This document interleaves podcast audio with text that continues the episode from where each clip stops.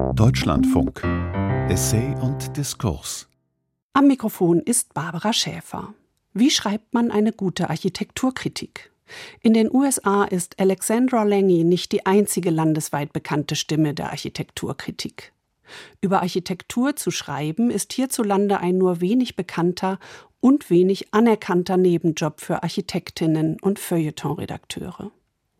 Alexandra Lange lebt in New York City und hat diesem Beruf ein Fundament gebaut.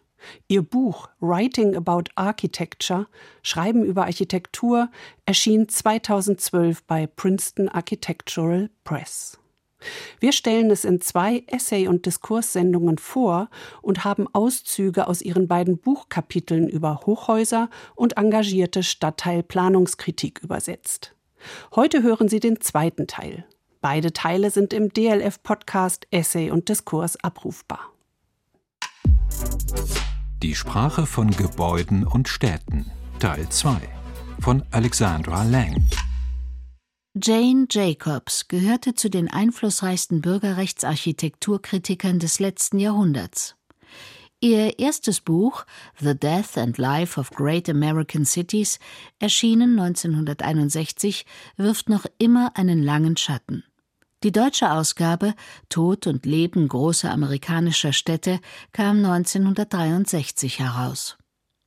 Sowohl Stadtplanungsexperten als auch Bürgerbeauftragte verwenden bis heute Ideen und Formulierungen aus diesem Buch, genauso wie Kritiker und Architektur- oder Stadtplanungsbüros.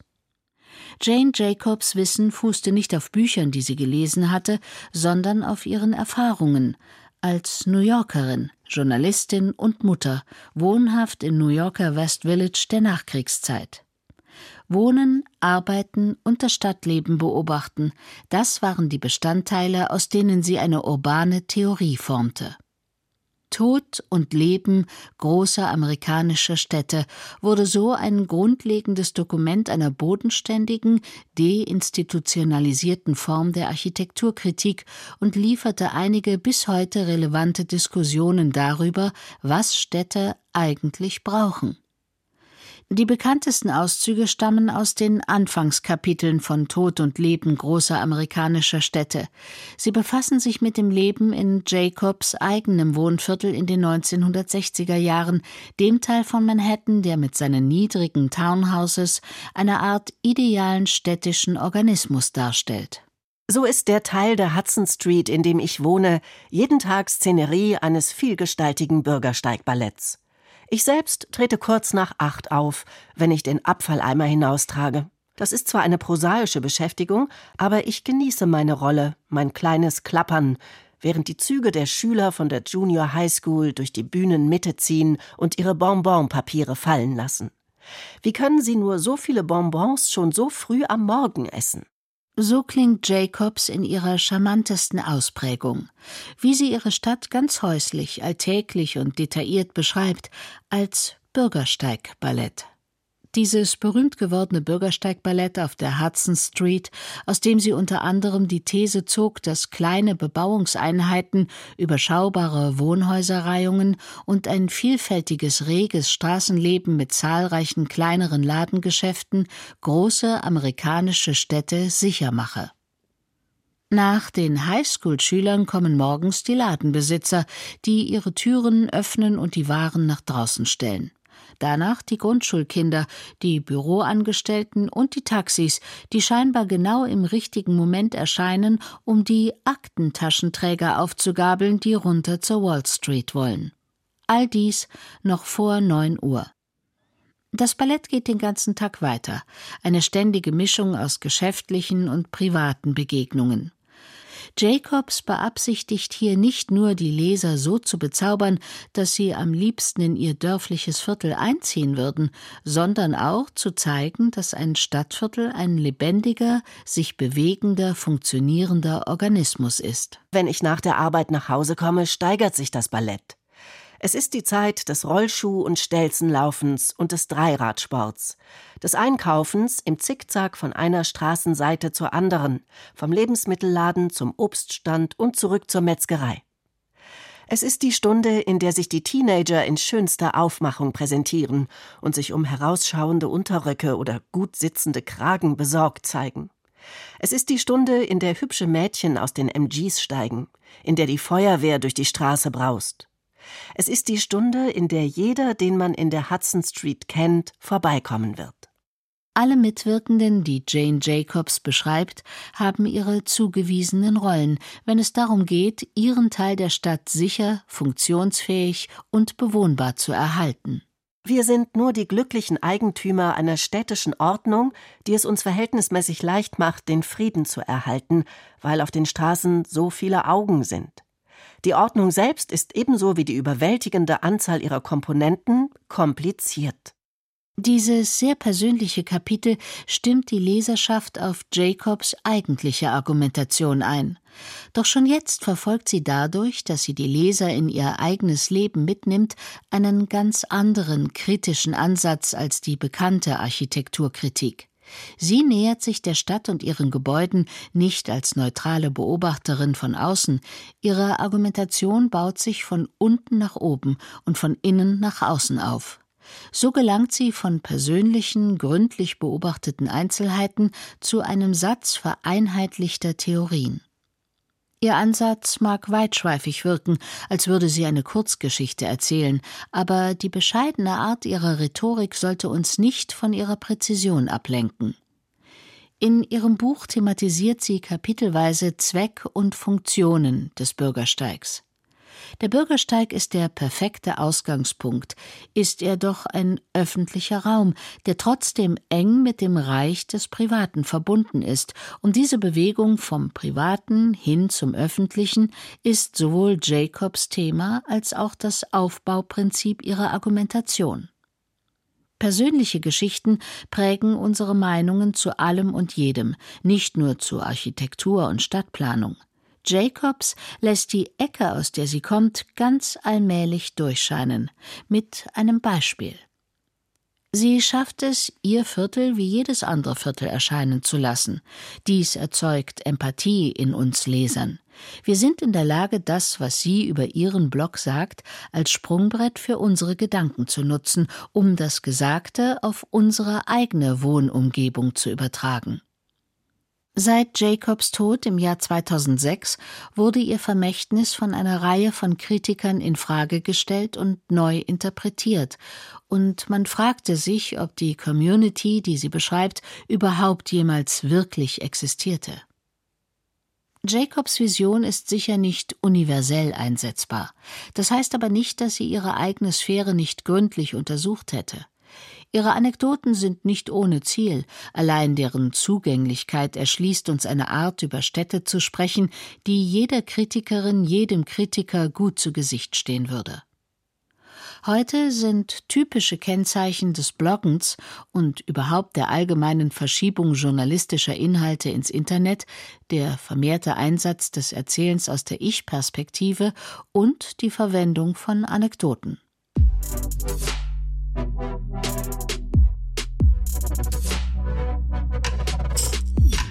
Wie könnte eine neue Stadt nach Jacobs Kriterien aussehen? Welche ihrer Theorien könnte auf Projekte der Gegenwart angewendet werden?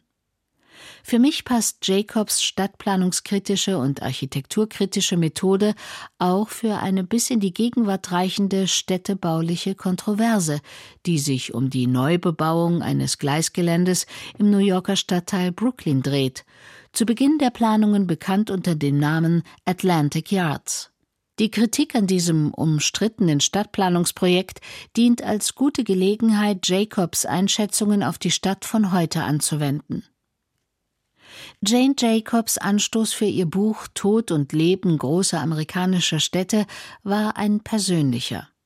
Anfang der 1950er Jahre erarbeitete der berühmte Stadtplaner Robert Moses ein etwa 4,8 Hektar großes Areal in Manhattan südlich des Washington Square Parks. Er wollte die dort von ihm als Schandfleck angesehenen Industriebauten und in die Jahre gekommenen Wohnhäuser abreißen lassen und stattdessen mit Hilfe staatlicher Fördermittel eine neue Mittelklasse-Wohnsiedlung errichten. Um diese neue Siedlung im Norden mit Greenwich Village und im Süden mit der von ihm vorgeschlagenen neuen Stadtautobahn Lower Manhattan Expressway zu verbinden, plante Moses, den wenig genutzten Fahrweg, der sich durch den Park schlängelte, zu einer vierspurigen Straße auszubauen.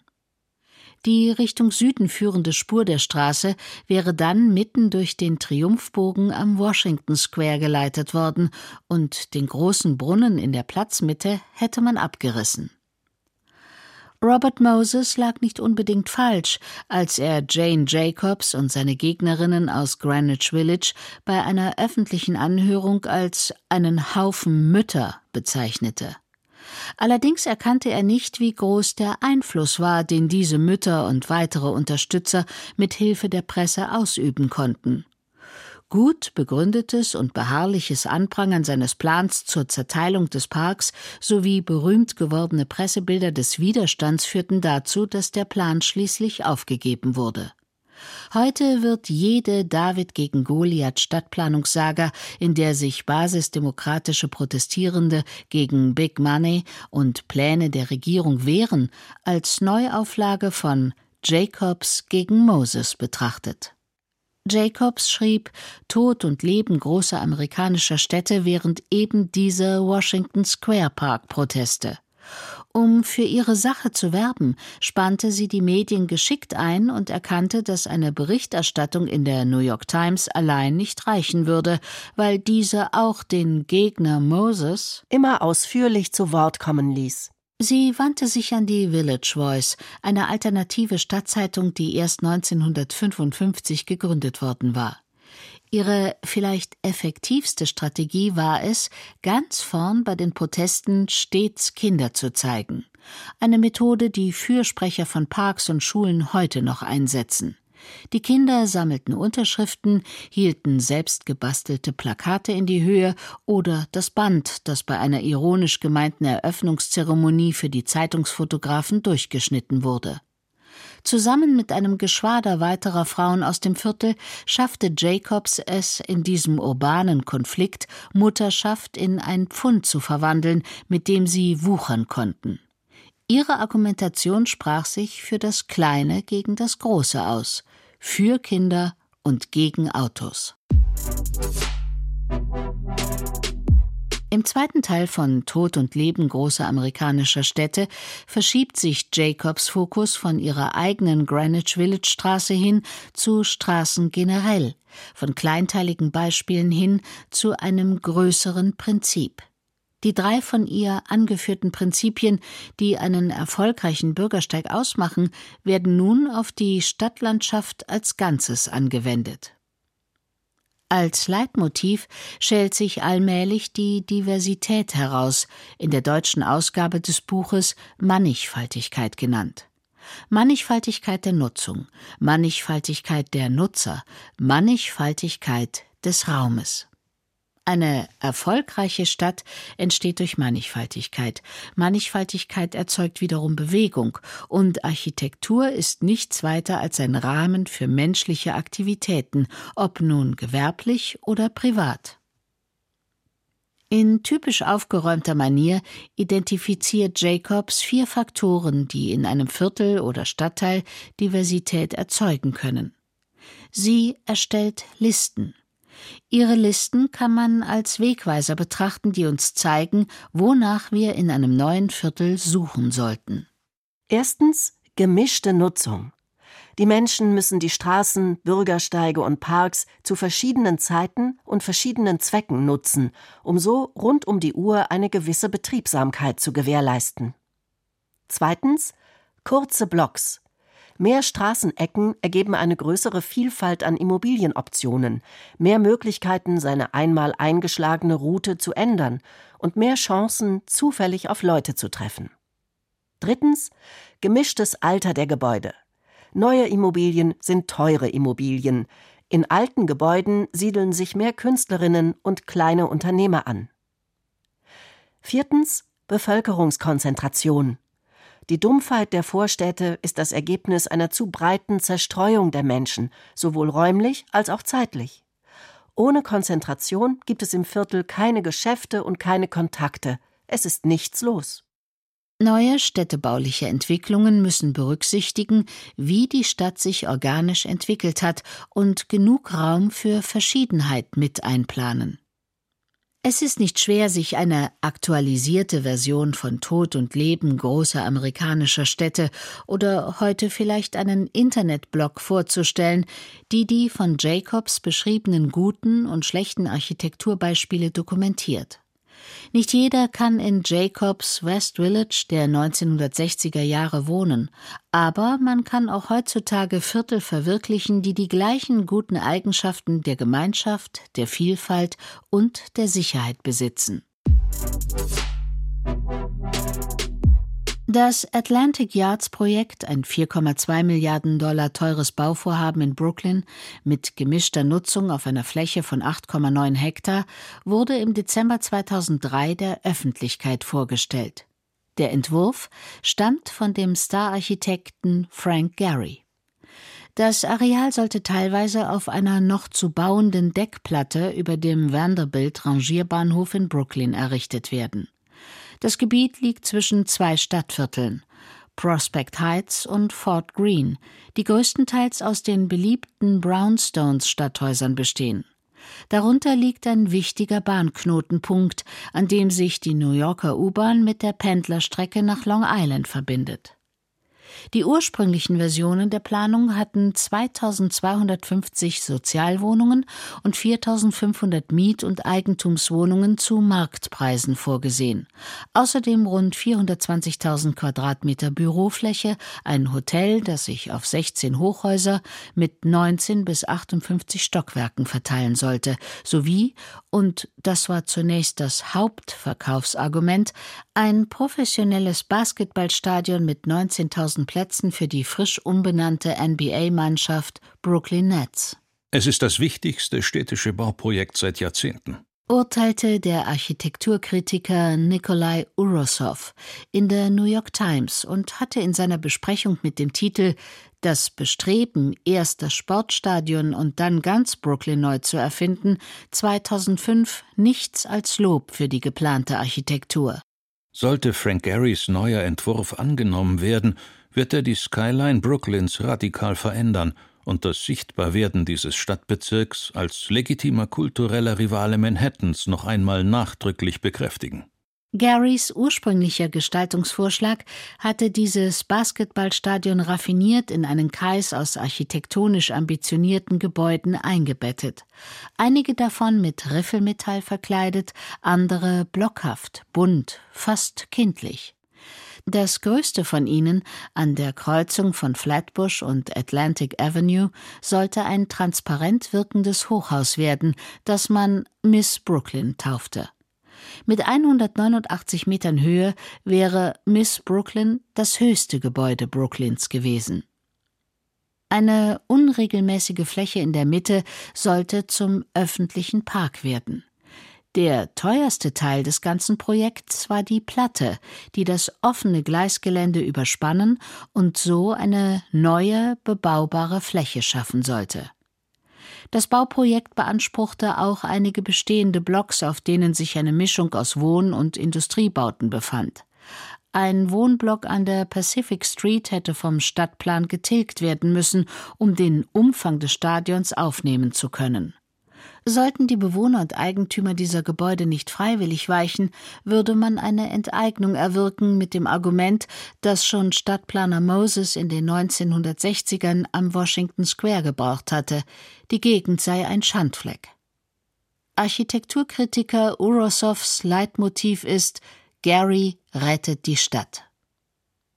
Seine Sprache verrät, was er vielleicht ganz geblendet von all dem Neuen und Aufstrebenden selbst gar nicht erkannt hat, dass er diesen städtebaulichen Plan wie ein neues Wolkenkratzerprojekt bespricht, wie eine Skulptur, die auf eine leere Fläche gestellt wird. Urusov, normalerweise kein sehr emotionaler Autor, ruft eine ganze Palette an Superlativen auf. Für ihn lag das Potenzial des Viertels gänzlich in der Zukunft. Garys Design würde beweisen, dass Stadien nicht zwingend zu städtischer Ödnis führen müssten. Allein die Tatsache, dass Gary daran interessiert sei, etwas für Brooklyn zu entwerfen, galt ihm als Zeichen dafür, dass der Stadtbezirk angekommen war, und die fließenden Formen von Miss Brooklyn würden eine Art architektonischer Trophäe werden. Nur an einem einzigen Punkt in seiner Besprechung begibt Urosov sich wirklich nach Brooklyn hinein, mit dem Ansatz, das Atlantic Yards Vorhaben als etwas zu beschreiben, das bereits stattgefunden hat. Da sind jene, besonders die Anhänger der Urbanistin Jane Jacobs, die die enorme Größe des Bauprojekts beklagen werden. Doch in Städten entsteht Schönheit durch eine Kombination unterschiedlicher Baugrößen. Man könnte die kühn ausgreifenden Formen als Ausdruck des kulturellen Aufblühens Brooklyns betrachten. Zudem hat sich Mr. Gary sehr bemüht, seinen Entwurf mit der Umgebung verschmelzen zu lassen. So sind die größten der Türme entlang der Atlantic Avenue geplant, wo sie auf eine Mischung aus Shopping Malls und Sozialwohnungen herabschauen. Entlang der Dean Street plant er niedrigere, gedrungene Gebäudeformen, die besser zu den Reihen aus Brownstones passen, welche sich Richtung Süden bis nach Park Slope ziehen. Ob diese Geste wirklich ausgereicht hätte, um Gary mit den Brownstones genannten Sandsteinwohnhäusern aus dem 19. Jahrhundert verschmelzen zu lassen, ist Ansichtssache. Doch Urosovs Gesamtansatz macht deutlich, dass sein Fokus auf etwas gänzlich anderem liegt als auf dem eigentlichen, real existierenden Brooklyn. Für eine Kritikerin oder einen Kritiker Jacobscher Prägung dagegen würde eine Besprechung genau dort beginnen, auf den real existierenden Bürgersteigen Brooklyns, exakt in der Dean Street. Wo ist das Ballett? Man würde den Charakter des existierenden Viertels beobachten und Fragen von Schandflecken, Sicherheit, Diversität, Blockgröße und Alter der Gebäude erörtern, Fragen, die Jacobs in den 1960er Jahren ihrem eigenen Viertel und ganz New York City stellte. Am geplanten Atlantic Yard Standort fanden um 2005 zwei unterschiedliche Balletts statt. Das erste ereignete sich in der Nähe der verkehrsreichen Kreuzung Flatbush und Atlantic Avenue gegenüber dem zukünftigen Stadionstandort. Dort belegen zwei Shopping-Center, die in den 1990er und frühen 2000er Jahren gebaut wurden, zwei Blocks an der Atlantic Avenue. Beide sind finanziell erfolgreich, aber architektonische Fehlschläge schachtelförmig, wenig ansprechend, mit unangenehm heißen Gängen im Inneren und ohne zentrales Atrium.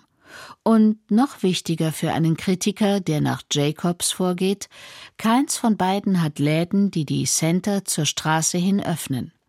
Die Fußgänger eilen vielmehr hastig an den langen, größtenteils glatten Wänden der beiden Shoppingcenter entlang, auf der Suche nach den Eingangstüren.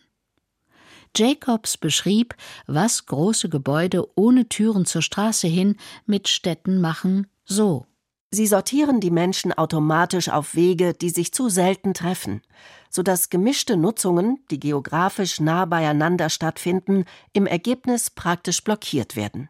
Nachdem der Jacobsche Kritiker die Situation an den Avenues untersucht und einen Mangel an Diversität, Fußgängerdichte und Zugänglichkeit vorgefunden hat, würde sie oder er sich in die kleineren Straßen des Brooklyner Viertels Prospect Heights begeben.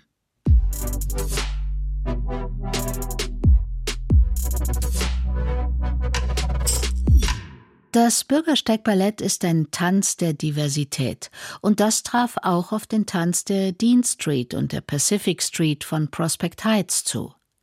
Prospect Heights wird von genau jener Art Straßen durchkreuzt, die Jacobs bevorzugt, mit Wohnhäusern jeweils in der Mitte des Blocks und geschäftlicher Nutzung an den Ecken, sowie vielen Geschäften entlang der größeren Avenues.